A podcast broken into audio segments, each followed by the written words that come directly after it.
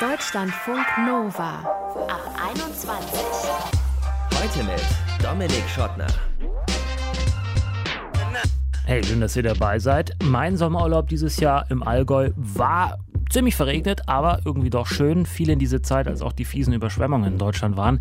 Aber bei mir zum Glück nur Starkregen und Hagel, nichts Schlimmeres. Und deswegen konnte ich mich auf eine Weise auch erholen. Und darüber wollen wir jetzt sprechen in diesem Ab 21 Podcast. Was braucht es, damit wir uns im Urlaub erholen? Und was braucht es eben genau nicht? Darüber wollen wir sprechen mit der Soziologin Leonie Linek. Sie wird uns erklären, warum wir überhaupt Urlaub machen und welche Fehler da lauern. Warum muss denn im Urlaub immer alles prima sein? Warum ist es nicht auch in Ordnung, enttäuscht zu sein, erschöpft zu sein und so weiter? Warum sind das nicht auch wichtige Erfahrungen? So, und jetzt lernen wir aber zuerst mal Jan kennen. Der ist mit seinem besten Freund von Hamburg nach Kopenhagen geradelt, mit wirklich viel zu viel Gepäck und auch der Hoffnung, als Drag Queens in der dänischen Hauptstadt feiern zu gehen. Ob's geklappt hat, kann er uns jetzt erzählen. Hi Jan. Hallo. Mit wem warst du denn unterwegs und was habt ihr euch von dem Urlaub erwartet?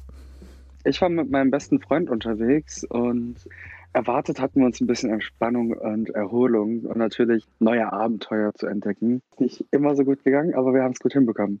Reden wir gleich drüber. Das, was ich gerade so beschrieben habe, so die Vorbereitung so Tour, hast du das auch als Last empfunden oder ist das eher Freude gewesen? Tatsächlich habe ich mich mehr gefreut auf den Vorbereitungen, also auf Taschenpacken und neues Equipment extra kaufen, weil wir hatten ja letztes Jahr unsere erste Tour gemacht und das war jetzt unsere zweite. Also wusste ich schon so ein bisschen, worauf ich mich einstellen muss. Allerdings, äh, ja, hat nicht alles so geklappt, wie es sollte. Was hast du dir für neues Equipment angeschafft, was du letztes Jahr schmerzvoll äh, noch nicht hattest? Ich habe mir eine vernünftige Isomatte gekauft, eine Ah. kleinere, die man zusammenrollen kann und einen kleineren Schlafsack, der genauso warm hält. Das war sehr wichtig für mich und eine vernünftige Taschenlampe. Ah ja. Das sind so Dinge, die merkt man dann in den Momenten, wenn man sie ganz dringend braucht. Da weiß man dann, okay, fürs nächste Mal kaufe ich besser eine andere. Was habt ihr für Räder? Äh, Beschreibt euch mal so ein bisschen, wie ihr unterwegs wart. Wir mussten am Abreisetag nochmal kurz neu planen, denn das Fahrrad von meinem besten Freund wurde geklaut. Also wir wohnen in Düsseldorf und wir sind im Bus nach Hamburg gefahren und das ist uns eine Stunde vor Abreise aufgefallen. Deswegen haben dann die Eltern ganz schnell ein Ersatzfahrrad gebracht. Das war das uralte Fahrrad von seiner Mutter, glaube ich. Also hatten wir ein Klapperrad und dann hatte ich ein Rad mir gemietet von diesen wunderschönen Fahrrädern mit den blauen Vorderreifen. Ah, mhm. Also ein Hollandrad ist es, glaube ich. Es äh, war witzig. Okay, das sind jetzt, ähm, ich sag mal, wenn ich mir so die Leute, die ich so vor kurzem erst gesehen habe, die mit dem Fahrrad unterwegs sind, das sind ja immer so Trekkingräder, oft so richtige Tourenräder mit allerhand Möglichkeiten, irgendwo Taschen anzuhängen und festzumachen. Ein Hollandrad ähm, ist jetzt eher schwierig. Warum hast Definitiv. du die? Ja. Ex wolltest du den extra, den extra Kick? Oder warum? Wir wollten extra Spannung aufbauen. Das war unser Ziel. Wir dachten uns dann auch spontan in Hamburg, okay, Kacke, es funktioniert alles nicht. Wir brauchen hier dann noch einen Gepäckträger. Also Daniel brauchte einen für vorne, ich brauchte einen für hinten. Und dann sind wir nochmal shoppen gegangen in Hamburg und wir haben es richtig spannend gemacht. Mhm. Wie viel Gepäck hattet ihr beide dabei? Jeder von uns ungefähr 30 Kilo. Ist das viel? Ich weiß es nicht. Also letztes Jahr hatte ich, ich glaube, 45. Also ich habe mich schon mal gedrosselt. Mhm. Aber ich glaube, richtige Profis nehmen noch weniger mit. Mhm. Ich meine, man hat ja auch so ein kleines Eigengewicht und dann irgendwann belastet man das Fahrrad ja vielleicht auch ein Richtig. bisschen. Ne? Mhm. Was Ach so, habt ja, stimmt. Darüber hätte man auch nachdenken können. Warum ist der Reifen so platt? Ich weiß nicht. Es sind die 15 Bier, die hinten drin klimpern. Aber was habt ihr alles so mitgenommen? Neben Klamotten jetzt und was zu essen? Tatsächlich nur das Nötigste für uns. Genug Klamotten zum Anziehen und zum Wechseln. Wir hatten so aufgeteilt, dass wir Klamotten hatten, die wir auf dem Fahrrad anhatten. Denn daraus haben wir letztes Jahr gelernt. Wir sind letztes Jahr wie Prima Donnas gefahren. Dieses Jahr waren wir schlauer und haben uns extra Fahrradsachen gekauft. Jan, da- dazu muss man erklären, äh, du bist, machst gerne Drag, ne? Du bist eine Drag Queen Genau. auch unterwegs. Yes. Das heißt, ihr wart letztes Drags. Jahr als, äh, ihr beide seid Drags. Ja. Das heißt, ihr wart auch als Drag Queens vergangenes Jahr auf dem Fahrrad unterwegs. Ähm, nee, also ich habe Modedesign studiert und für mich ist Mode neutral, also hat kein Geschlecht und deswegen, ich, wir ziehen das an, worauf wir Bock haben und äh, letztes Jahr war es zum Beispiel dann eine kurze Lederhotpants oder äh, ein Kleid oder eine Hose, die komplett aus Spitze war. Und ich glaube, da muss ich keinem was erklären. Das sind Sachen, die ganz schön reiben, wenn man da mal äh, so 100 Kilometer auf dem Fahrrad sitzt. Mhm. Und darüber haben wir halt nicht nachgedacht, weil wir dachten, das wird schon schief gehen. Ja, mhm. ging dann auch schief. Deswegen haben wir dieses Jahr gesagt, nee, wir wollen diesmal Radlerhosen und ein vernünftiges T-Shirt anziehen das ist äh, definitiv besser gewesen. Mhm, okay. Ich würde auf einen Moment eurer Reise eingehen wollen, wo du auf Instagram folgenden Post geschrieben hast. Ich kann es euch jetzt ja verraten, am zweiten Tag war ich kurz davor abzubrechen. Es wurde mir einfach alles zu viel. Was war los?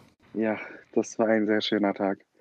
Wir hatten am ersten Tag 120 Kilometer hinter uns gelegt und waren ein bisschen gerädert, also ich zumindest. Und dann wacht man auf und man hört schon nur den Regen. Und dann dachte man, okay, es sind heute nur 40 Kilometer, das werden wir schon irgendwie durchkriegen. Zu dem Regen kam dann noch, dass man eine Umleitung fahren musste. Wir hatten die ganze Zeit nur äh, Gegenwind. Dann fuhr man auf einer Landstraße, wo ständig Autos gehupt hatten. Also meine Nerven waren so tief gesunken, dass ich wirklich nicht mehr konnte. Ich habe dann auch jeden angerufen, den ich ans Telefon bekommen habe, um den zu beschimpfen und zu fluchen, mhm. weil ich nicht alles Immer eine gute Idee. rauslassen wollte. Finde ich auch. ähm, zum Glück kennen mich meine Freunde gut genug, um das nicht persönlich zu nehmen. Ja, ich konnte nicht mehr. Ich war einfach mit meinen Kräften am Ende. Das Wetter ging mir auf den Sack, das Gepäck ging mir auf den Sack, war alles schwer, alles nass und dann wollten wir uns abends noch ein bisschen entspannen und wollten ins Kino gehen oder was essen gehen. Das war auch beides nicht äh, der Rede wert. Und da war für mich dann der Punkt, dass ich gegoogelt habe, wie komme ich am besten von dort nach Hause, weil ich hatte echt keinen Bock mehr. Mhm. Und trotzdem habt ihr weitergemacht. Wie hast du es geschafft?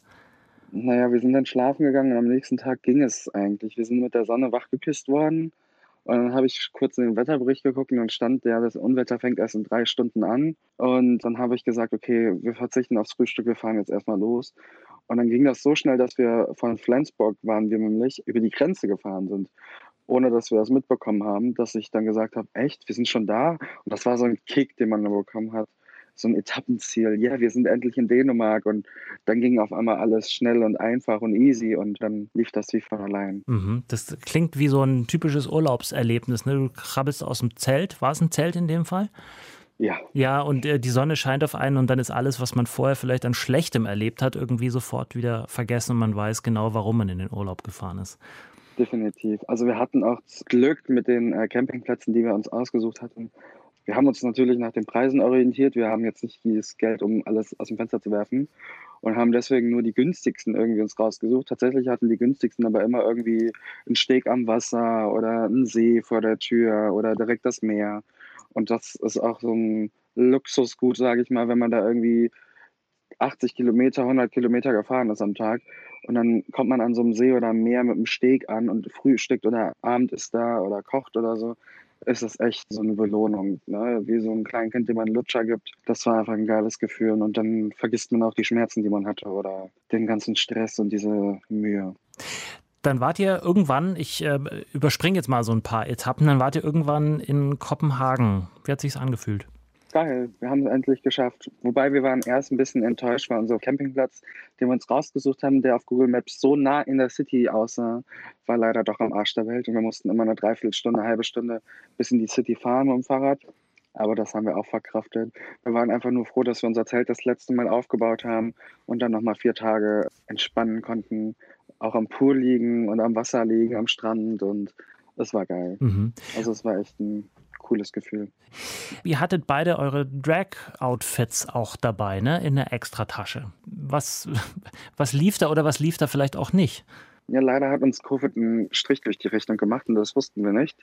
Wir haben noch ganz stolz gepostet, geil, wir haben einen Club gefunden, wo wir jetzt hingehen wollen. Also wir haben auf Social Media geguckt, als wir ankamen, ist uns dann aufgefallen, der Laden ist dunkel und wir haben dann den Eingang gesucht und nicht gefunden. Dann ist uns aufgefallen, dass da ein kleines Schild stand, dass dieser Laden leider geschlossen ist. Oh nein, und ihr hattet euch vorher auf dem Campingplatz schön zurecht gemacht oder wie? Richtig, und also so zwei, zweieinhalb Stunden waren wir uns am Schminken und haben uns aufgestylt, bis wir uns dann auffiel, dass äh, die Tanzclubs zu waren und dann sind wir in so einen kleinen, süßen Gay-Bar gegangen. Mhm war auch schön, aber äh, wir saßen dann als Toilettenfrauen an der Toilette und äh, hatten da unseren Spaß. Also es war dann und, interessant. Und dann hat man euch so ein paar Kronen hingeschmissen dann oder wie als Leider nicht. Also wir hätten, glaube ich, mal so eine Tupperdose oder so da hinstellen sollen. Uns haben nur alle nach dem Weg gefragt zur Toilette oder äh, wie es uns denn geht und so. Die waren sehr sympathisch und nett. Mhm. Aber man hat sich schon wie so eine kleine Toilettenfrau gefühlt, die ein bisschen im falschen Film ist. Mhm. Wenn du jetzt ein Fazit, einen Strich unter diesen Urlaub machst, kamst du erholt nach Hause oder sagst du, okay, es war jetzt eine schöne Erfahrung, aber nochmal fahre ich mit dem Fahrrad nicht von Hamburg nach Kopenhagen? Also ich fand es schon sehr schön und sehr erholend. So im Nachhinein, vor allem man weiß, was man danach getan hat. Allerdings würde ich, glaube ich, nicht in Deutschland starten wollen das nächste Mal, weil mir ist aufgefallen, dass Dänemark generell sehr, sehr gute, ausgebaute Fahrradwege hat und das viel entspannter war, tatsächlich dort zu fahren, als hier in Deutschland. Wir sind den Tag zurückgekommen und ich habe direkt die Fahrradwege hier wieder verflucht, weil die einfach so unstrukturiert sind und dort ist das Streckennetz für Fahrräder einfach so genial ausgebaut. Ich glaube, ich würde direkt in Dänemark starten. Sagt Jan. Er hat mit seinem besten Freund eine Fahrradtour von Hamburg nach Kopenhagen gemacht. Zurück zu ging es dann aber mit dem Bus. Das Ganze könnt ihr euch demnächst auch auf seinem Instagram-Account Coco Lagrande anschauen. Danke dir, Jan. Danke euch.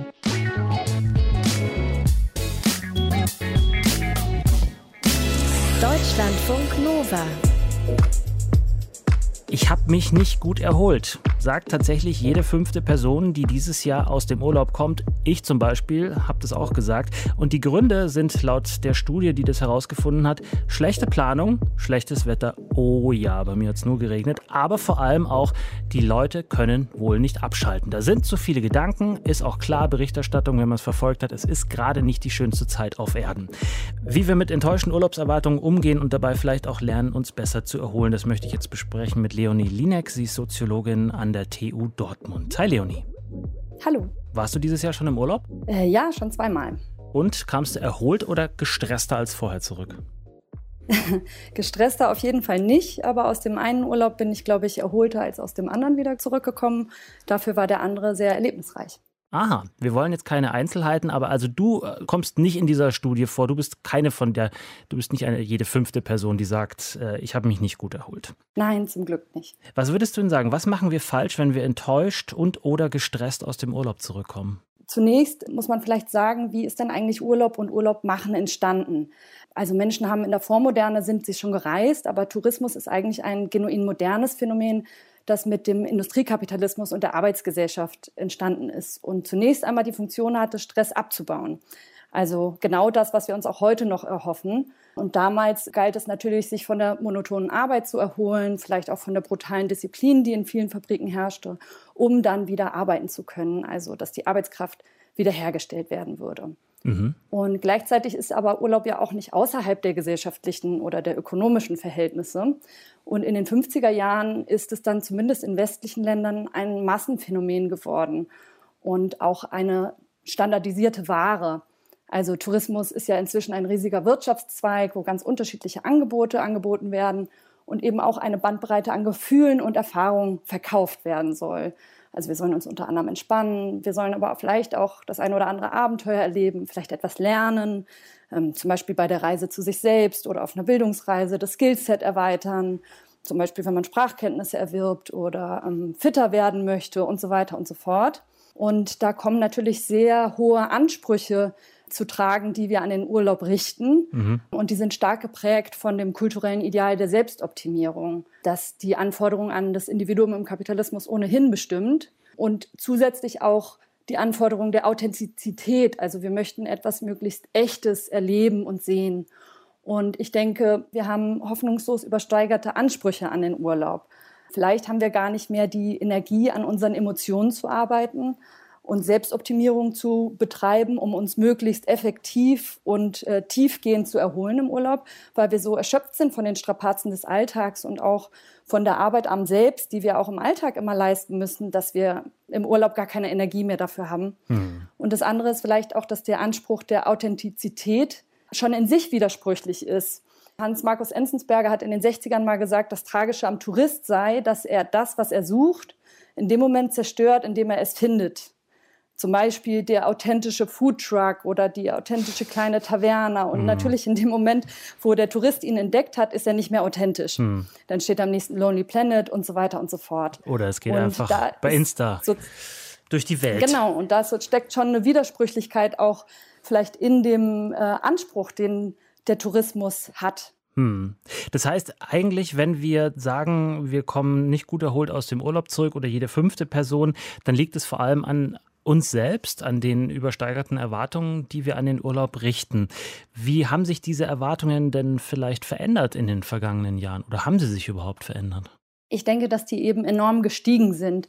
Und insofern liegt es vielleicht auch gar nicht an uns selbst im Sinne von dem einzelnen Individuum, sondern den gesellschaftlichen Bedingungen, die dem Individuum vermitteln. Es müsste etwas Bestimmtes erleben, es müsste sich erholen und so weiter und so fort.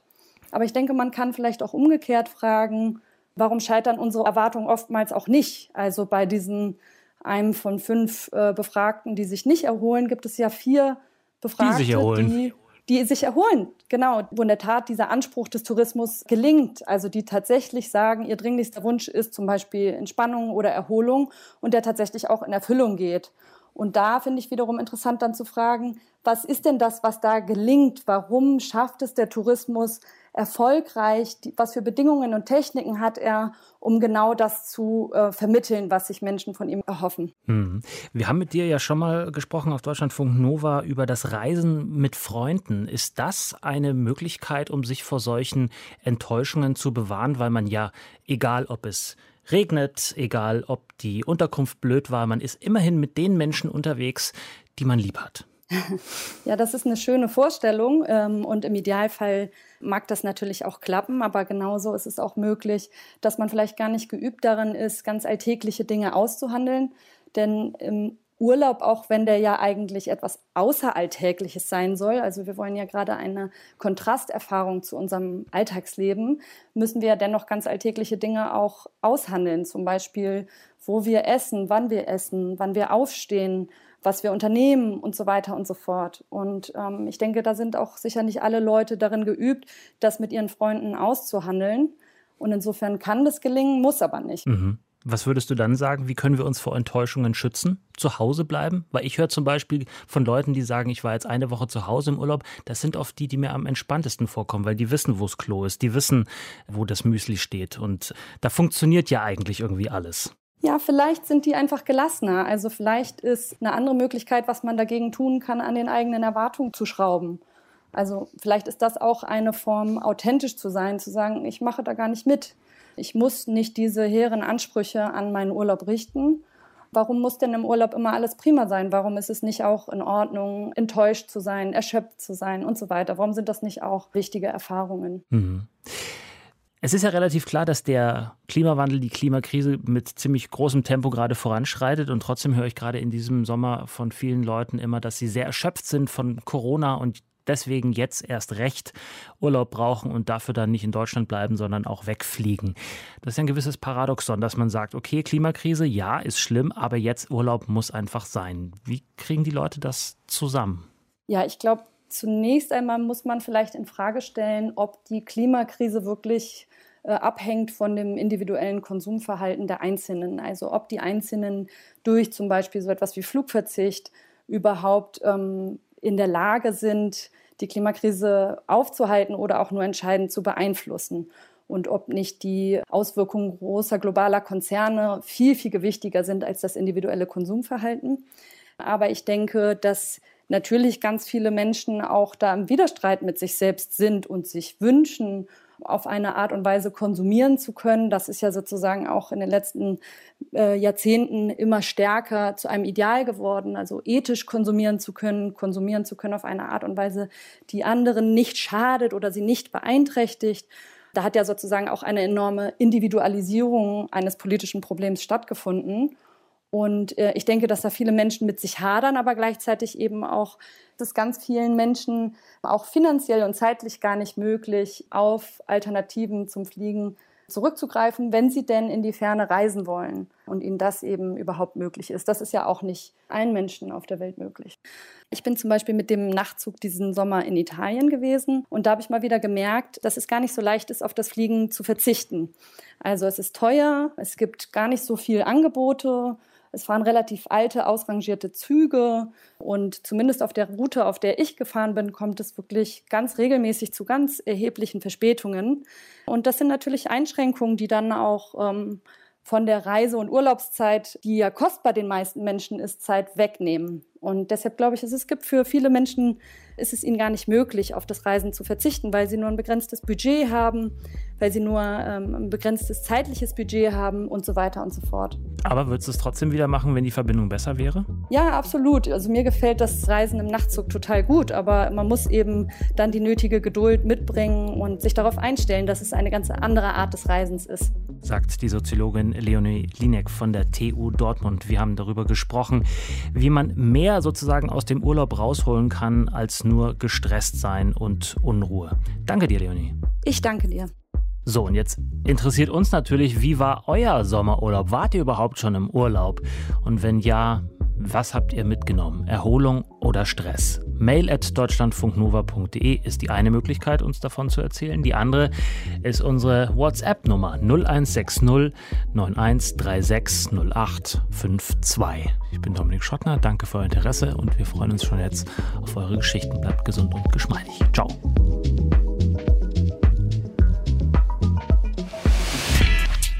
Deutschlandfunk Nova ab 21. 21. Die Podcasts jederzeit auch auf deutschlandfunknova.de.